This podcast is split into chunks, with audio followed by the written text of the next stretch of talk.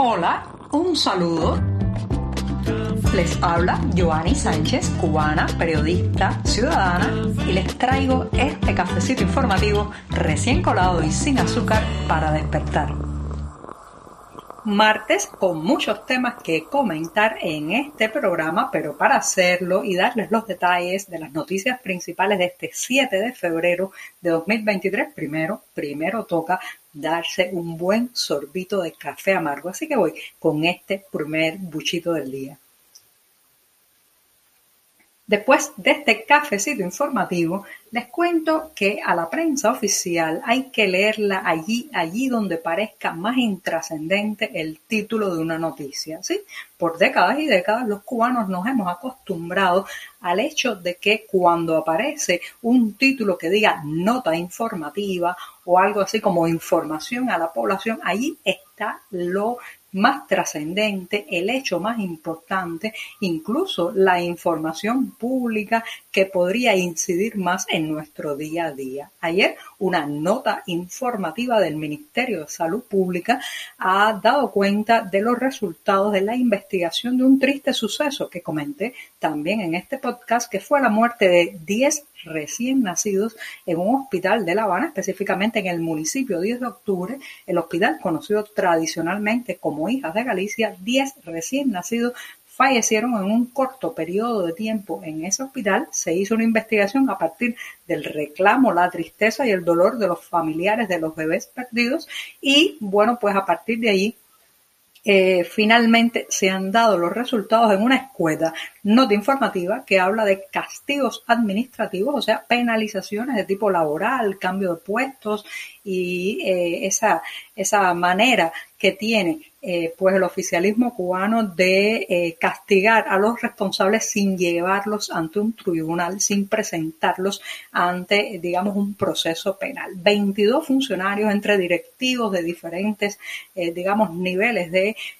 salud pública fueron removidos de sus cargos por la muerte de estos 10 bebés, de los cuales, bueno, pues algunos murieron de sepsis, dado, ya sabemos que en las malas condiciones, la suciedad, la falta de higiene que tienen los hospitales en Cuba y que no, eh, no es algo privativo de este hospital ginecobstétrico Hijas de Galicia. Ahora bien, eh, ¿por qué enfoco este tema desde el periodismo y desde los titulares? Porque señoras y señores, prensa que es prensa tiene que hacer una investigación, no puede conformarse con esa breve nota informativa que trata de poner una lápida de silencio y secretismo sobre un tema tan delicado como es la muerte de recién nacidos en un hospital cubano. Pero ¿qué ha hecho la prensa oficialista? Repetir tal cual copiar y pegar la nota del Ministerio de Salud Pública. Fíjense, ellos que tienen acceso a las instituciones, ellos que tienen una credencial que los avala como periodistas para hacer preguntas a ministros, funcionarios, directivos, incluso personal médico, no usan esa, digamos, esa ascendencia para hacer periodismo. Se conforman con repetir la nota informativa. ¿En qué país estamos viviendo donde el periodista que trabaja en un medio nacional pagado con el dinero de todos nuestros bolsillos, el bolsillo de los ciudadanos, se conforma con que un ministerio le diga en unos pocos párrafos qué pasó con la muerte de unos recién nacidos y eso es lo que publican, no hacen un reportaje investigativo en todo este tiempo. Señoras y señores, tendrían que haberse lanzado si realmente son periodistas, si realmente creen en la prensa, si realmente aman la profesión, que estoy segura que entre esos medios oficiales quedan muchos periodistas que realmente pues ponen rodilla en tierra por llevar la información y por acercarse a un hecho. Bueno, entonces esto es algo que hay que investigar. No nos podemos conformar con que el propio culpable, que es el entramado sanitario cubano, se investigue a sí mismo y publique los resultados. Eso, señoras y señores, no puede aceptarse y es un claro ejemplo de por qué la prensa oficial no funciona, por qué el periodismo independiente, por qué la prensa libre, por qué la existencia de medios plurales y diversos es algo imprescindible para un futuro democrático en Cuba. Los ciudadanos merecen respuestas. Esas familias están esperando una investigación profunda, la prensa tiene la responsabilidad de hacerla y no, no basta con una nota informativa. Si eres de los que te gusta estar bien informado, síguenos en 14ymedio.com. También estamos en Facebook, Twitter, Instagram y en tu WhatsApp con este cafecito informativo.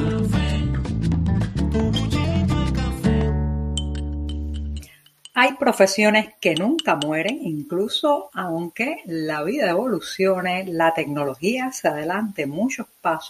y eh, la economía florezca, lo cual no es el caso en Cuba, por eso no solamente hay ocupaciones que se mantienen, sino que además ganan protagonismo en la miseria. Ese es el caso del zapatero remendón, ese que trata de salvar unos zapatos que ya deberían tirarse o botarse, pero que en Cuba hay que seguir llevando puestos en los pies. Ese, eh, ese eh, señor, la mayoría de las veces son hombres que enmiendan, cosen, pegan otra vez la suela de un zapato eh, para volverlo a la vida y para que el dueño, el propietario del calzado no tenga que invertir en un nuevo par, bueno, pues ha ganado muchísima fuerza, importancia y trascendencia en la Cuba que estamos viviendo, porque ya saben que los precios del calzado se han disparado eh, hace ya años que las tiendas estatales prácticamente no venden zapatos en pesos cubanos y para poder calzarse en la isla hay que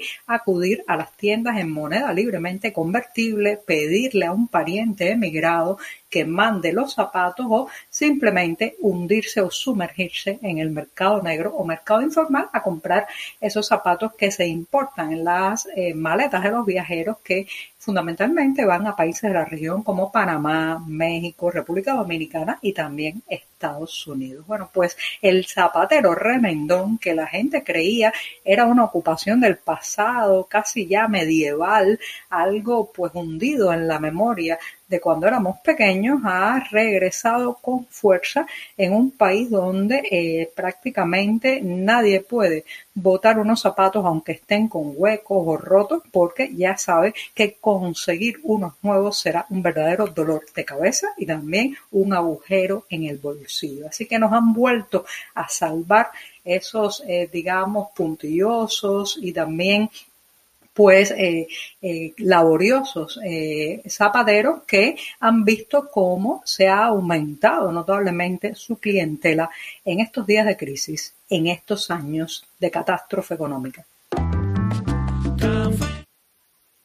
Los camaradas políticos e ideológicos pueden aparecer juntos en la foto de familia, gritar al unísono sus propias consignas, incluso cerrar filas para enfrentarse a un tercero, pero a la hora de la verdad, cuando el dinero, las ganancias y la economía está en juego, bueno, pues se verán sorpresas en entre esas alianzas que parecen tan sólidas. Así, al menos lo está eh, demostrando que por primera vez en cuatro años una empresa estadounidense adquirió petróleo venezolano y fue en detrimento del combustible que tenía que llegar a Cuba, que recibió solo 39.775 barriles de petróleo por día en enero pasado, mientras que la Chevron se quedaba con más de 75.000 barriles diarios. Eso sí, los envíos ah, desde Venezuela a Cuba han estado oscilando en los últimos meses. Por ejemplo, en diciembre pasado La Habana logró importar 57.000 barriles de petróleo diario,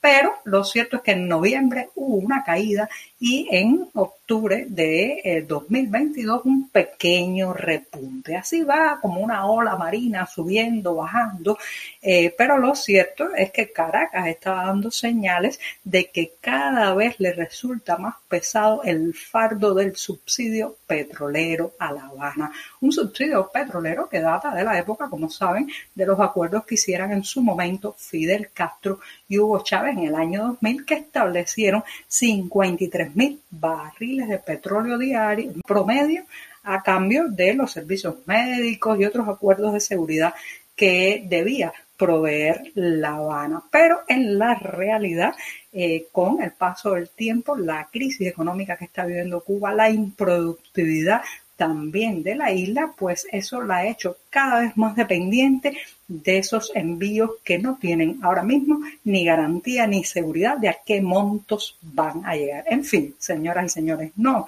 no se queden con las fotos de familia y los camaradas gritando consignas juntos. Cuando de dinero se trata, bueno, pues ahí prima el poderoso caballero, parece ser que son los dólares que está pagando Estados Unidos por el petróleo venezolano.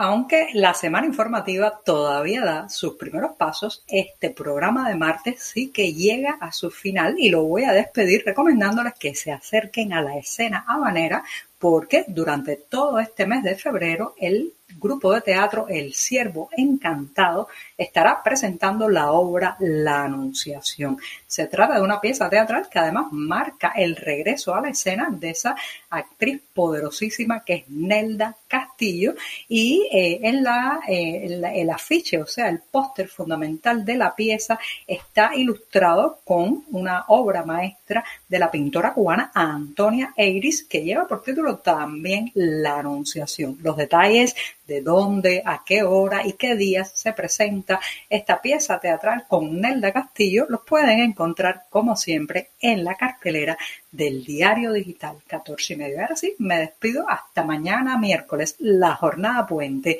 el día bisagra. Muchas gracias. Por hoy es todo. Te espero mañana a la misma hora. Síguenos en 14medio.com. También estamos en Facebook, Twitter, Instagram y en tu WhatsApp. No olvides, claro está, compartir nuestro cafecito informativo con tus amigos.